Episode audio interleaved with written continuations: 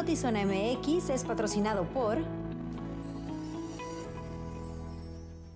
Muy buenas tardes, bienvenidos a Notizón MX. Te saluda con mucho gusto Alejandra Gagiola, Luis Eduardo Cantúa. Buenas tardes. Alejandra Gagiola, bien, buenas tardes, qué gusto saludarte. Felicidades eh, por la parte periodística en donde hoy, eh, desde 1950 y estamos celebrando el, eh, la libertad de expresión instituida en México precisamente para darle cabida a todas las opiniones en los medios de comunicación, a periodistas, eh, locutores, comunicadores en general, etc, etc, Feliz día a nuestros colegas, feliz día de la libertad de expresión en un país en el que es muy complicado ejercerla, en el que todavía representa un riesgo y en el que todos los días estamos luchando incluso a veces contra gobernantes como nuestro presidente que tiene un problema con la libertad de expresión y que tiene un problema cuando se habla de él. Entonces creo que cada vez es más loable esta labor en nuestro país en donde a pesar de esto estamos convencidos que la verdad se tiene que decir.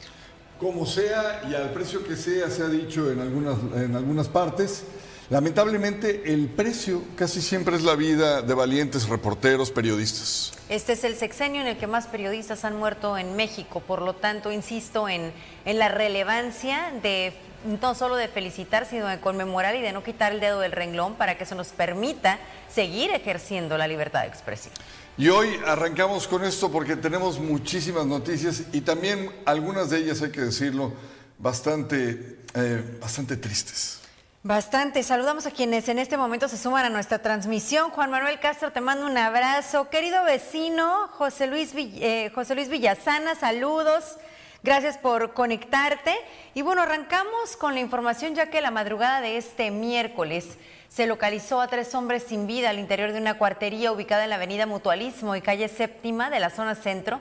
Vecinos alertaron a las autoridades durante la madrugada de haber escuchado detonaciones de arma de fuego en el lugar. Al ingresar, encontraron a tres hombres sin vida con disparos. Servicios periciales y Fiscalía General quedaron a cargo de la escena del crimen. En Tijuana, han asesinado alrededor de 90 mujeres en lo que va del 2023. A pesar eh, de que se han documentado, se ha documentado que muchos de estos casos cumplen con las condiciones para que sean clasificados como feminicidios, solo dos, solo dos carpetas de investigación están clasificadas como tal. Hay decenas de muertes de mujeres en Tijuana, pero pocos casos de feminicidio. De enero a junio de este año se han registrado casi 90 muertes de mujeres en Tijuana. No obstante, el número de casos tipificados como feminicidio apenas es de dos, mientras otros ocho se han suscitado en los demás municipios, según los datos de la Fiscalía General del Estado de Baja California. Las eh, muertes u homicidios en contra de personas del sexo femenino es un tema y el feminicidio como delito específico es cuando se dan las circunstancias establecidas así en el Código Penal. Bajo esa tesitura, comentarles que van 10 feminicidios que se clasifican como tal, de esa forma, eh, en proceso de investigación de poder clasificar uno más. De los que ya están clasificados como feminicidios, el porcentaje de efectividad es del 100%, los 10 casos están penalmente resueltos. Sin embargo, los números de la Fiscalía contrastan con las cifras que proporcionó el titular de la Secretaría de Seguridad y Protección Ciudadana Municipal de Tijuana, en torno a la violencia que viven las mujeres dentro del hogar, la cual en muchas ocasiones desemboca en lesiones o muerte. El porcentaje más alto de llamadas de emergencia todos los días al C4 tiene que ver con violencia en el hogar, violencia en casa.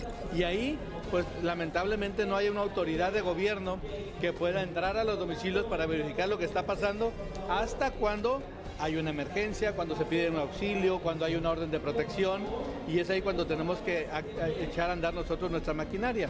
Eh, cada mes recibimos en promedio cerca de 300 órdenes de protección que nos solicita la Fiscalía del Estado, 300 mujeres en promedio que van y presentan la denuncia a la Fiscalía porque ya tienen un problema de violencia en el hogar, en su entorno laboral o en su entorno personal. De acuerdo al artículo 325 del Código Penal Federal, se considera como feminicidio cuando se cumple algún elemento que indique muerte por género, como el que existen antecedentes o datos de cualquier tipo de violencia en el ámbito familiar, laboral o escolar. De acuerdo al artículo 325 del Código Penal Federal, se considera como feminicidio cuando se cumple algún elemento que indique muerte por género, como el que existan antecedentes o datos de cualquier tipo de violencia en el ámbito familiar, laboral o escolar del sujeto activo en contra de la víctima, tal y como lo apuntó Sánchez González. Pese a lo anterior, el fiscal Carpio asegura que se tienen que cumplir toda una serie de características para tipificar una muerte violenta como feminicidio. Lo que pasa es que hay una interpretación, por supuesto, de lo que es el acceso eh, al tratamiento de los derechos, eh, a los protocolos de darle el tratamiento como feminicidio a un caso. Otra cuestión es que penalmente se den eh, todas y cada una de las estipulaciones que establece la norma penal en su artículo del Código Penal, parece que es el 29. Los últimos dos casos donde se presentaron posibles feminicidios en Tijuana ocurrieron en un lapso de cuatro días. El primero fue el de Marisela, el viernes pasado, a la cual le quitó la vida su pareja sentimental afuera de un supermercado, mientras que el segundo caso fue el de María Elisa, reina de belleza, que fue asesinada por su ex esposo, con el cual llevaba apenas un par de días de haber firmado el divorcio. Otros hechos donde mujeres han muerto siguen siendo registrados como homicidio, pese a cumplir con alguno de los puntos que marca el artículo 325 del Código Penal.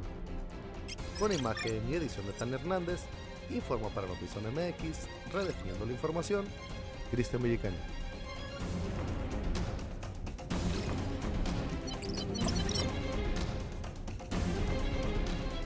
Amigos y familiares piden apoyo para cubrir los gastos funerarios de María Luisa Manríquez, quien, como le informó hace unos momentos nuestro compañero, fue localizada sin vida al interior de su hogar. Quienes así lo deseen pueden donar al número de tarjeta que aparece en su pantalla a nombre de Manuel Baeza Anguiano, 4152 3137 18 17 81 19. Esto está siendo publicado por varias de sus amistades también. Eh, como sabemos, deja a dos hijos, a dos menores de edad eh, sin padres, por lo tanto están solicitando este apoyo.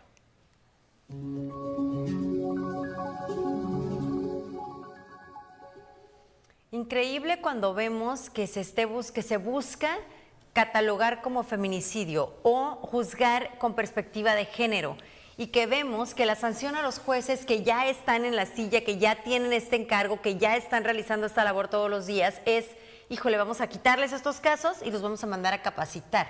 No, sí entendemos que las leyes han ido cambiando y que son eh, decisiones que se han tomado de forma relativamente reciente, o por ejemplo, el, el que un delito pueda ser catalogado como feminicidio es relativamente reciente, pero que no se exige esta capacitación previa a mí no deja de llamarme la atención y el caso Alina fue un ejemplo claro.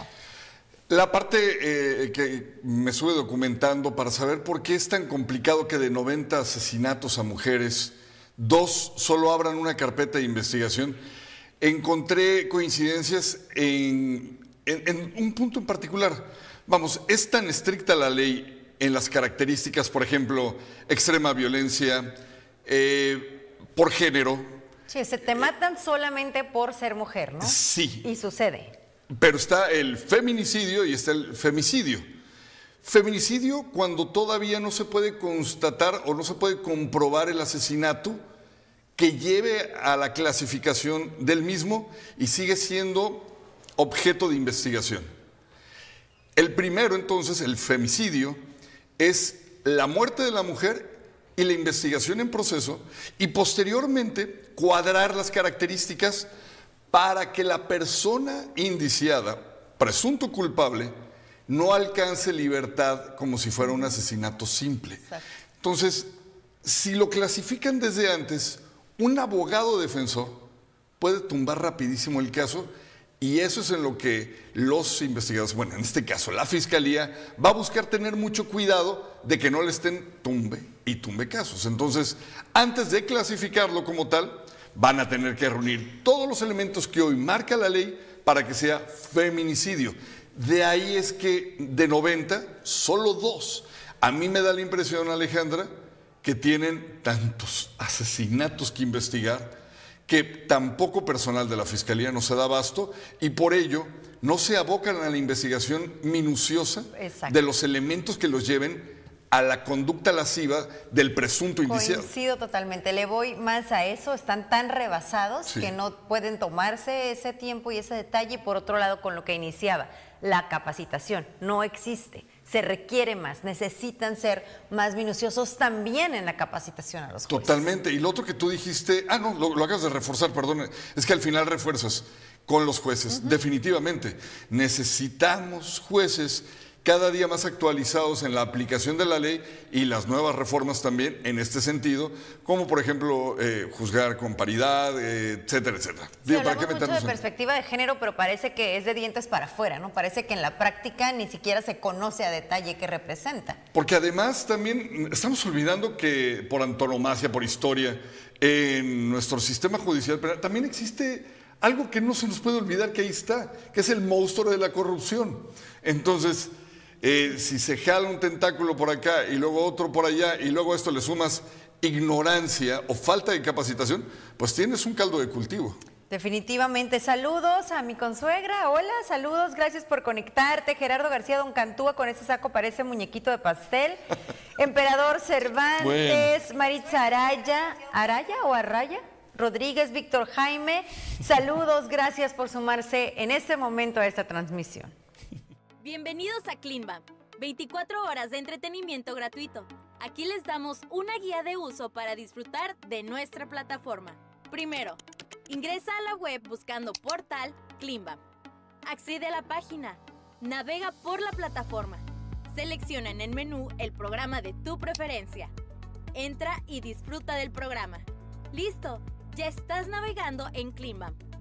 Comparte con tus amigos, familiares, compañeros de trabajo y sigue disfrutando las 24 horas de Climbam. Diversión e información en un solo clic. En Telcel, siempre hemos creído que hay un mundo de posibilidades cuando las personas se conectan. Por eso, desde que lanzamos por primera vez la telefonía celular en México, hemos seguido innovando para unir a más mexicanos en todo momento y desde cualquier lugar.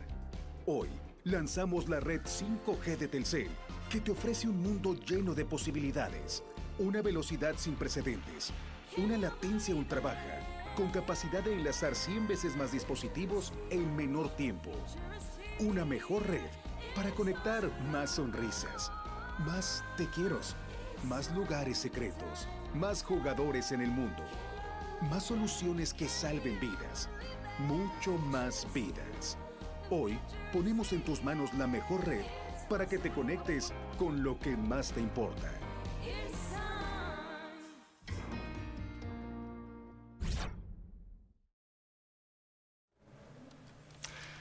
El fiscal de Baja California, Iván Carpio, refirió que el uso de la fuerza por parte de los elementos del ejército es lo correcto. Esto luego de que se le, cuestionara, sobre las ejecuciones extrajudiciales que se presentaron en Tamaulipas por, por parte de los soldados mexicanos. No hay nada malo en detonar un arma de fuego siempre y cuando sea la persona correcta, dijo el fiscal. Civiles, ciudadanos, es un tema. Pero grupos de personas que se organizan en la clandestinidad y que crean sus propias reglas y que a todo aquello que se le oponga o se le resista lo castigan con violencia o con la muerte, pero que cuando son intervenidos por mexicanas o mexicanos valientes en uniforme militar exigen ser juzgados o tratados con los mismos derechos que el resto, solo es una reflexión que la dejo hasta ahí. Por otro lado, eh, por supuesto que entiendo que las autoridades competentes se encargarán de conocer de este hecho y que lo están haciendo y seguramente de manera puntual le informarán a la opinión pública lo que resulte de sus investigaciones. Por otro lado, con respecto del uso de la fuerza, el detectar una amenaza real, inminente y sin derecho, hacer uso de las herramientas que tengan a su disposición los elementos policiales o militares para neutralizar esta amenaza es lo correcto. No hay nada de malo en detonar un arma de fuego siempre y cuando muera la persona correcta.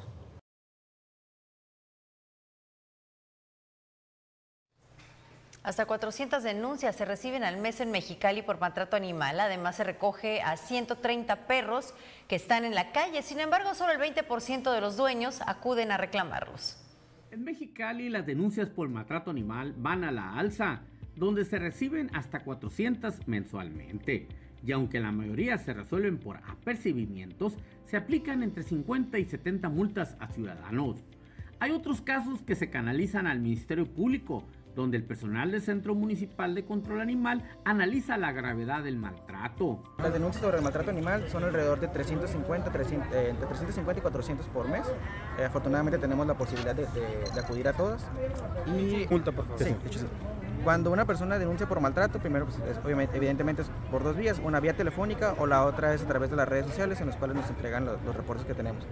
Eh, se manda un inspector de primera instancia, el inspector verifica que la, que la, situación del perro se encuentre comprometida y se hacen dos cosas. Una, de primera instancia hacemos lo que es el apercibimiento. Control Animal recoge cerca de 130 perros mensualmente ante los reportes de la ciudadanía. De hecho, eh, afortunadamente estamos alcanzando la cobertura de más del 80% de, de las denuncias que nos estamos recibiendo. Estamos trabajando todavía con denuncias, las denuncias se van haciendo conforme la ciudadanía nos va reportando la, las jaurías de perros en la calle. Estamos hablando de que por este mes pasado fueron alrededor de 130 denuncias y logramos la cobertura de 89 de ellas. Este, casi todas son de, de perros en situación de calle. El ayuntamiento adquirió dos nuevas unidades para atender la demanda que se tiene de parte de los ciudadanos.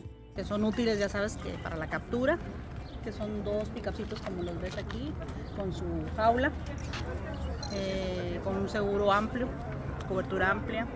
Eh, traen un GPS, lo cual es muy importante para nosotros para llevar este, el control. Explican el procedimiento que se sigue en una adopción, donde actualmente cumplen los requisitos cerca de 20 personas al mes. Se hacen dos revisiones, una es este, primero la, el acercamiento con la persona, en el cual se reporta como interesada, se le da la información de qué es lo, qué es lo que tiene que tener para que puedan tener eh, acceso a, a adoptar y se hace una segunda revisión en la cual el inspector acude a las casas para, para precisamente verificar que las personas tengan buenas condiciones para los perros.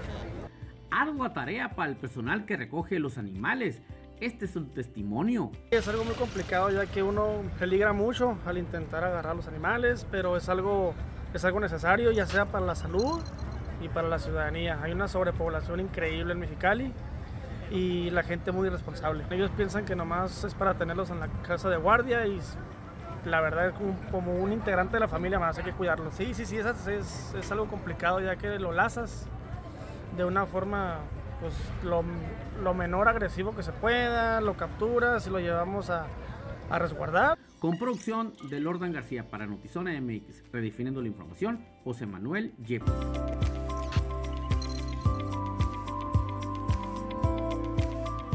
Mire, en otros temas, luego de que se informó que la Secretaría de la Honestidad y la Función Pública había interpuesto una denuncia ante la FGR en contra de 15 exfuncionarios de Jaime Bonilla por el desvío de recursos, el comité del partido Acción Nacional en Baja California solicitó que rindan cuentas los funcionarios de la actual administración, quienes también tenían un cargo en el gobierno pasado. ¿No será que se les olvida que habían gobernado también de la misma forma?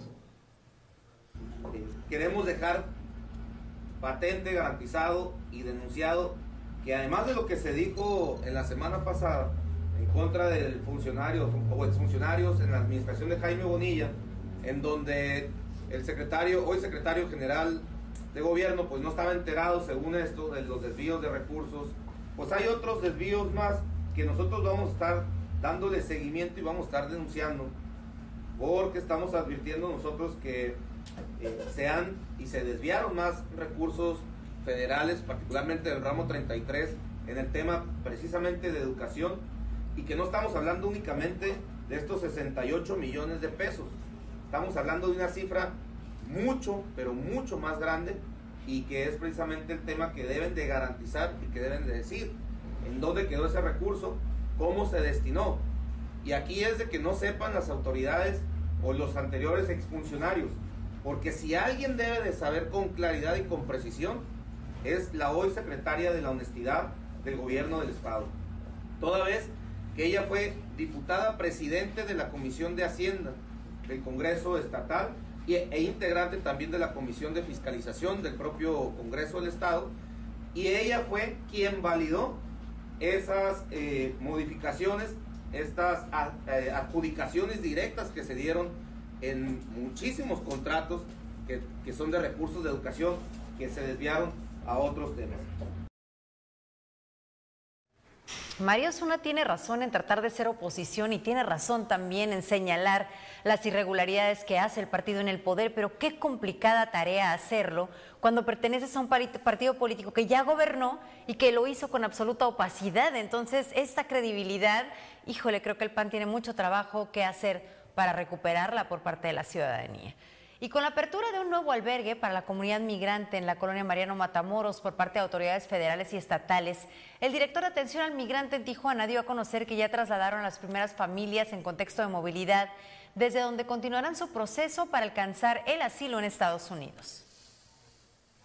Es una gran noticia tener ya otro albergue más que se va a sumar a, esta red tan grande de albergues que tiene Tijuana.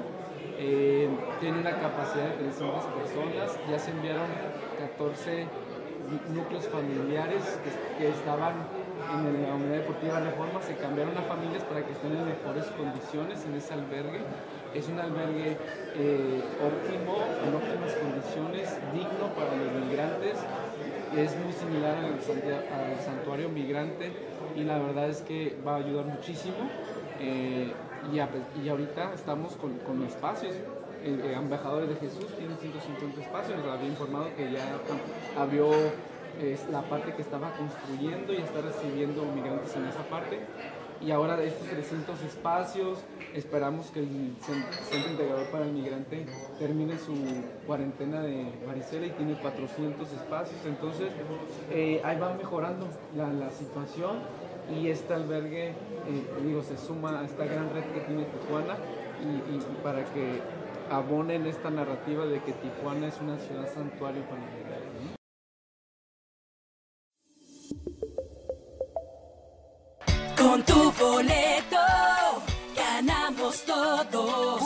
Con el 90 sorteo magno de la UABC este 8 de junio, tú puedes ser el ganador. Primer premio, 23 millones de pesos. Segundo premio, 4 millones de pesos. Además, autos último modelo y mucho más. Compra ya tu boleto y juntos sigamos apoyando la educación de miles de estudiantes universitarios. Con tu boleto ganamos todos. www.sorteosuabc.mx ¿Por qué tengo que estar saliendo de un lado a otro para poder ver mis series? Ahora Easy Combos. Ahorra con tus streaming favoritos incluidos como Netflix y VIX, con hasta 100 megas de velocidad, canales de TV. Y si quieres más streaming, contrátalos también en combo y ahorra. Desconfúndete. Ahora ahorra en combo con todo fácil y en un solo.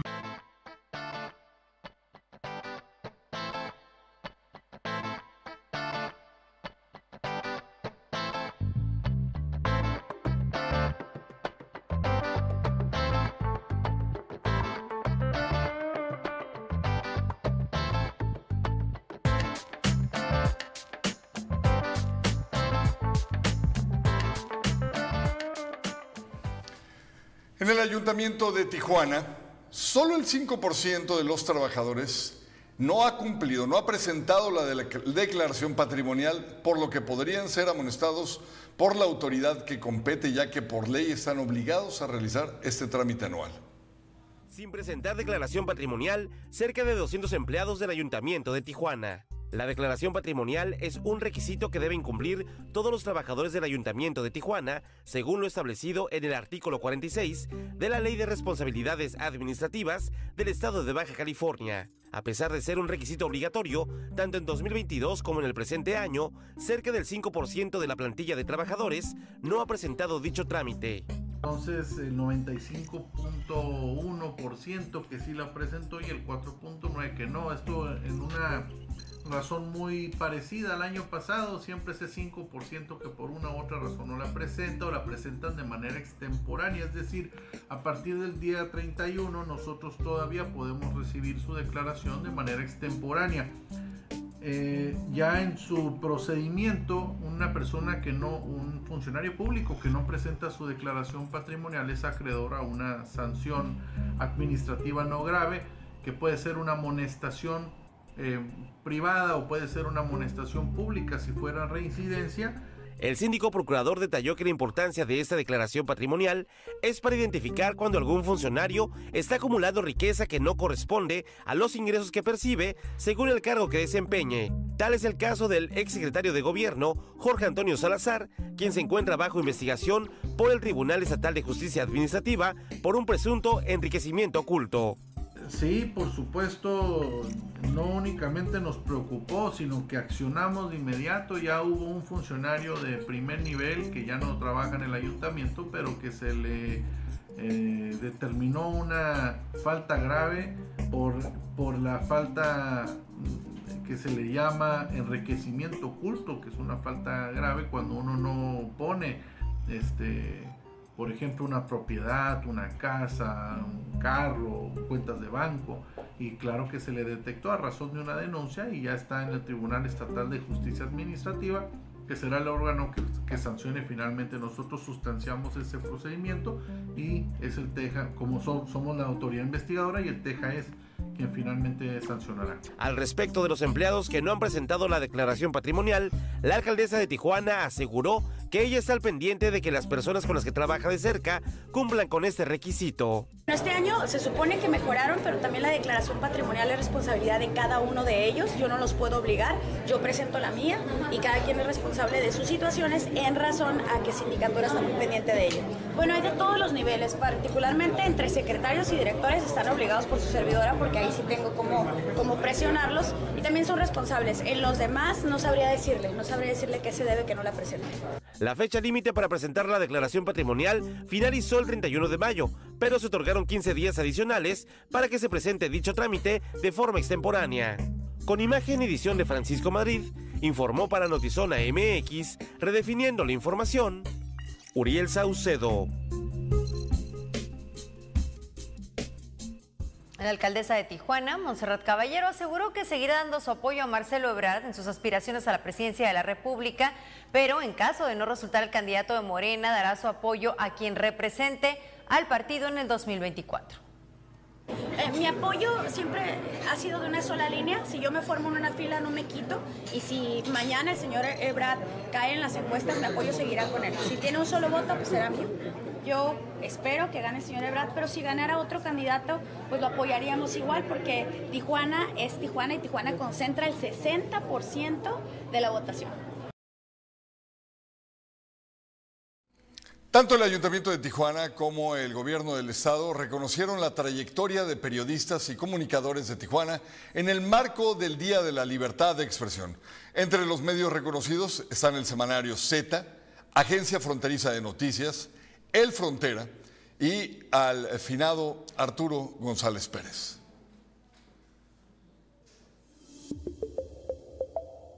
¿Con qué se te viene a la mente que podamos maridar, por ejemplo, mole? Mole con vino espumoso, definitivamente. Churros. Churros con sinfandel, pinto. ¿Al pastor o trompo? Vino rosado, Cecilia Rosé, espumoso, rosado también. ¿Los tacos de birria? La birria con sirá, definitivamente. Amigos, nos vemos en Maridaje Callejero, donde dignificamos la comida callejera y le perdemos un poquito el respeto al vino. Amigos, los invitamos a prácticamente todas las redes sociales, a Instagram, a Facebook, a TikTok, en Climbam, en Zona MX y en, por supuesto, Maridaje Callejero.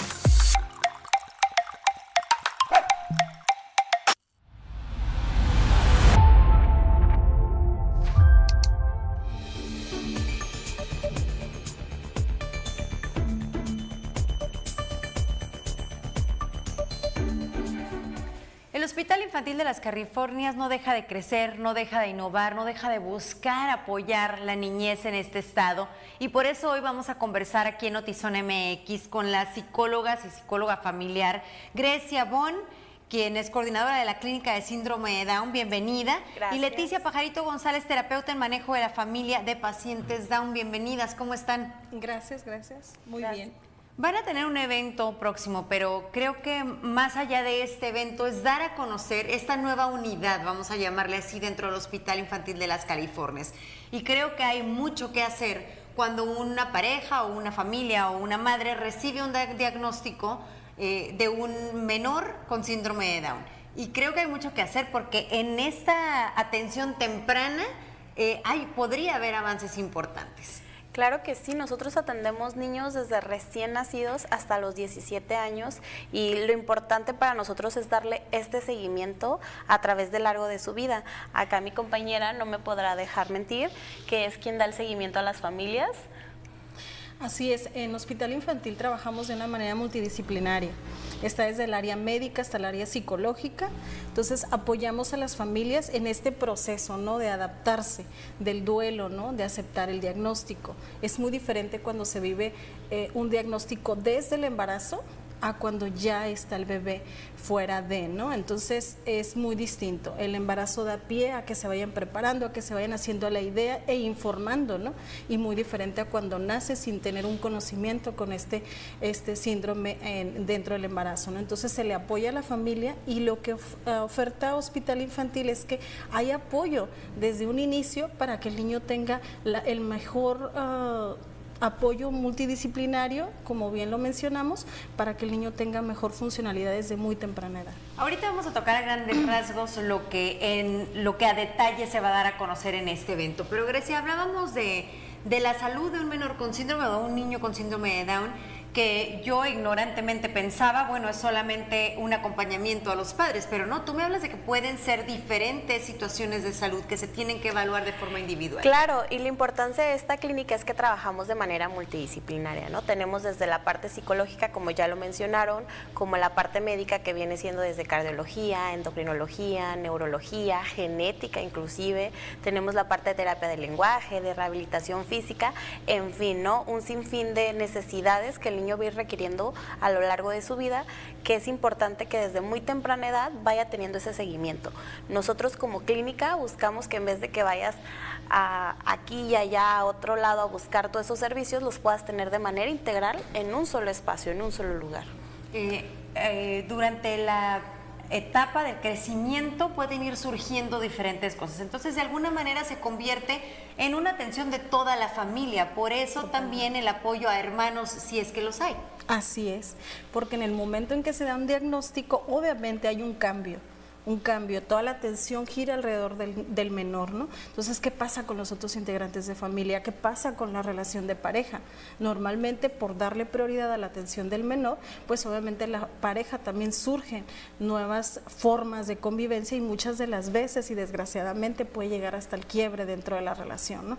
Igual con los otros eh, menores si hay hermanos, ¿no? Muchas de las veces también se descuidan, los, si depende de la edad en la que se presenten, sobre todo en etapa de adolescencia, pues tienden a ser mucho más silenciosos en su etapa porque le dan prioridad a que los padres están ocupados con, con un menor. Entonces, todos estos cambios que se van generando dentro del desarrollo del niño, pues genera un cambio en la familia en diferentes etapas. Entonces, todo lo que las escuché decir es, es propositivo, es en todo se puede. ¿Cómo? Pueden ir a la escuela, solamente hay que asesorar a qué tipo de escuela. Pueden trabajar eventualmente, solamente hay que buscar el espacio indicado. Así es, ¿no? Y es lo que buscamos, el informar a los padres. Por eso es que nosotros tratamos de buscar este espacio para ellos, para dar esta comunicación y nuestro evento precisamente se enfoca en ellos, ¿no? En los padres, en la familia, para que tengan de cierta manera este conocimiento, qué sigue, qué se necesita, qué puedo hacer yo por mi hijo y cómo es que lo puedo hacer. Es este viernes 9, ahorita como ya les decía, vamos a tocar muy a grandes rasgos, pero en este evento si ustedes deciden asistir, si tienen un hijo con síndrome de Down o si conocen alguna pareja que lo tiene y pueda requerir este apoyo o este asesoramiento, ¿qué es lo que van a encontrar y qué hay que hacer para asistir? Primeramente hay que hacer un registro, nos pueden encontrar en Facebook como Encuentro Síndrome de Down. Ahí vienen los pasos para poder registrarnos. El evento se divide en dos fases. La primera fase son los talleres para padres. Son tres talleres enfocados a la familia, a la nutrición y a la inclusión. Esto con la parte educativa. A la vez vamos a estar trabajando lo que son actividades de stands va a haber una feria para los jóvenes, para los niños, donde van a hacer diferentes actividades. Vamos a tener un área sensorial, vamos a tener un área deportiva, vamos a tener un área lúdica, va a haber cuentacuentos, vienen arte terapia viene, tenemos unos chicos de Dance Academy que vienen a bailar, son unas chicas de síndrome de Down que traen increíble un show espectacular de flamenco. Entonces vamos a encontrar ahora sí que diferentes opciones donde los niños pueden participar y que los padres sepan en qué, en qué se pueden integrar sus hijos, ¿no? ¿En qué horario se va a llevar a cabo esta actividad o este encuentro? De 9 a 2 de la tarde. De 9 a 2 de la tarde hay que solamente registrarse en la página de Facebook.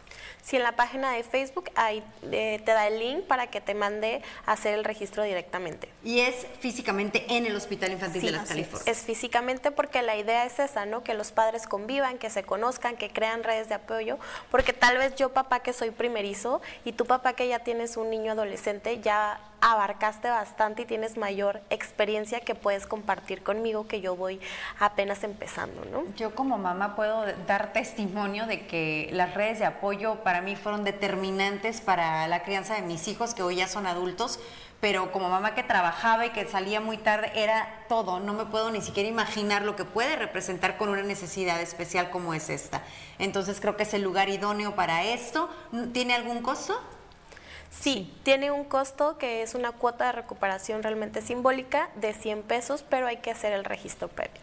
Perfecto, pues nue- este 9 de 9 a 2, Hospital Infantil Así de las es. Californias, que sabemos que está muy cerca de la garita de Octay. Ambas, muchas gracias por esta labor, felicidades por esta eh, apertura de esta nueva área dentro del Hospital Infantil de las Californias. Gracias a ti por la invitación y por darnos el tiempo y el espacio El para espacio. poder compartir con ustedes. Mucho éxito y después le damos seguimiento a cómo les fue en el evento. Ah, muy bien. Excelente. Muchísimas gracias.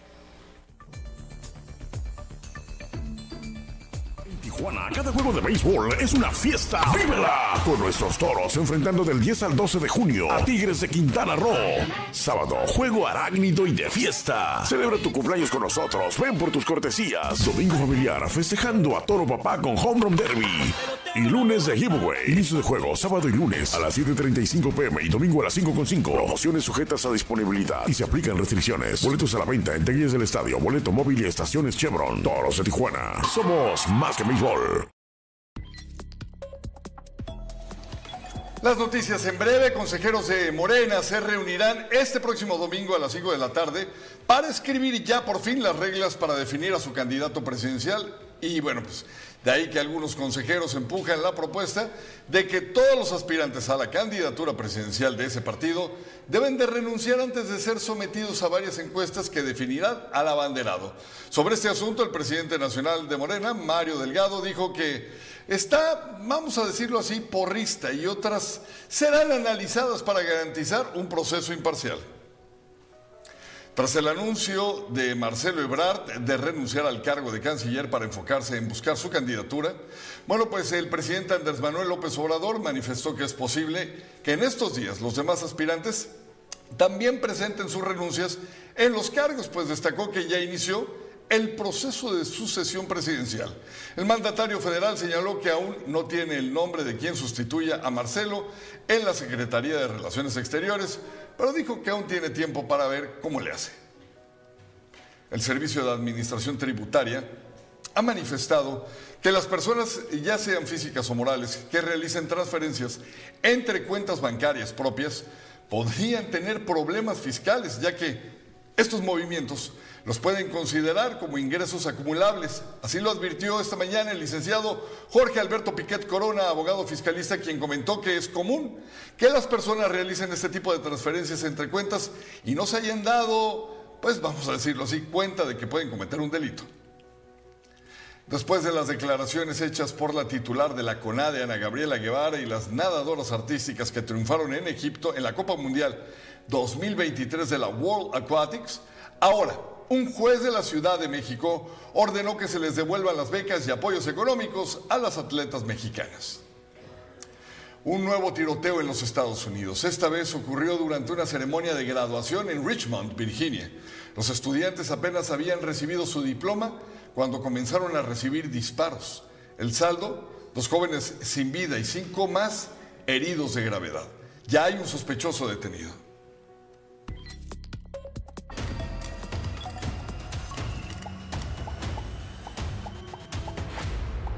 desenfadada y divertida Renfield, el asistente de Drácula, es la historia que se parodia a sí misma en esta crítica sobre las relaciones de codependencia, una reflexión a la salud mental en un guion tan delicioso como violento. Hay que advertir que la película es tan desenfadada que cae en lo grotesco y hasta en lo asqueroso. Para quienes no tienen pesadillas, será muy divertido ver la violencia absurda al estilo Deadpool y John Wick, pero con mucha más sangre.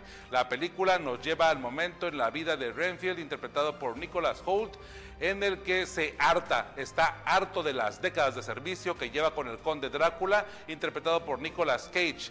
Renfield se someterá a terapia psicológica grupal para poder dimensionar los problemas de codependencia en su relación y poner sanos límites. En el proceso, Drácula encontrará en la mafia de los lobos a nuevos aliados para conquistar el mundo en una lucha donde tendrá que vencer a la oficial Rebeca, interpretada por Auca Ufina. La película se construye con tres subtramas en donde Renfield es el eje principal, pero Drácula lleva otra historia y sus propias motivaciones, al igual que la oficial Rebecca. El guion de Ryan Ridley y de Robert Kirkman es simple, es fácil de digerir, con la suficiente profundidad, muy leve, para que la historia prospere y avance. El alma de Batman Lego Movie y de Robot Chicken está impregnada en la película de Chris McKay, que ha logrado aprovechar y aprender muy bien el sentido del humor y la agilidad ya probada en estos proyectos anteriores. La crítica sobre la salud mental es un aspecto bastante interesante, es lo más profundo y evidente de la historia. Es interesante ver cómo un tema tan delicado y sensible cabe en una trama fácil y lineal. Asombrosamente la reflexión burda sobre las eh, relaciones de codependencia impacta desde la comedia combina muy bien y aterriza en todo el público que acepta los mensajes a golpe de carcajadas. Lo gore, lo grotesco de las escenas de acción son coreografías deliciosas, absurdas sí, increíbles también que mezclan los efectos prácticos con los computarizados, que nos saturan de sangre la pantalla. Es una comedia oscura que no es para todos, con actuaciones comprometidas, sarcásticas, que transmiten un ritmo divertido y ágil que podría tener muchas más entregas. Así que esperemos más, hay que ponerle el ojo en esta nueva franquicia que podría ser un éxito en taquilla. Habremos más de cine en cleanbam.com por si alguien preguntaba, soy Ernesto Eslava, a esta película 4 de 5 estrellas. También dominguera y muy disfrutable, pero gore y con las advertencias que ya hemos dicho, bastante sangrienta.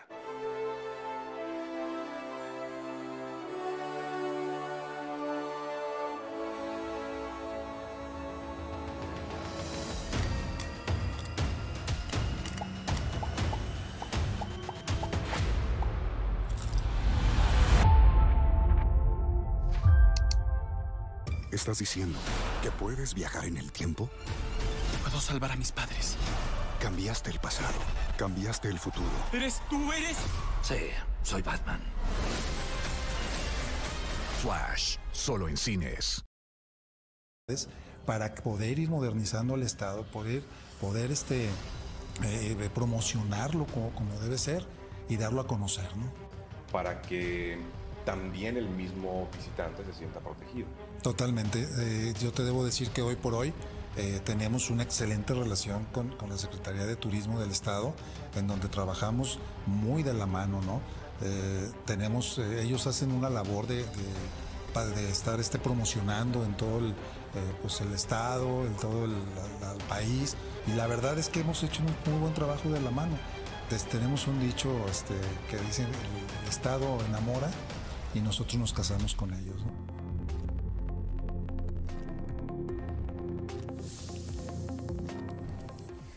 Ya nos vamos, los esperamos mañana a las 6 en punto aquí en Notizón MX, redefiniendo la información. Que la pase bonito.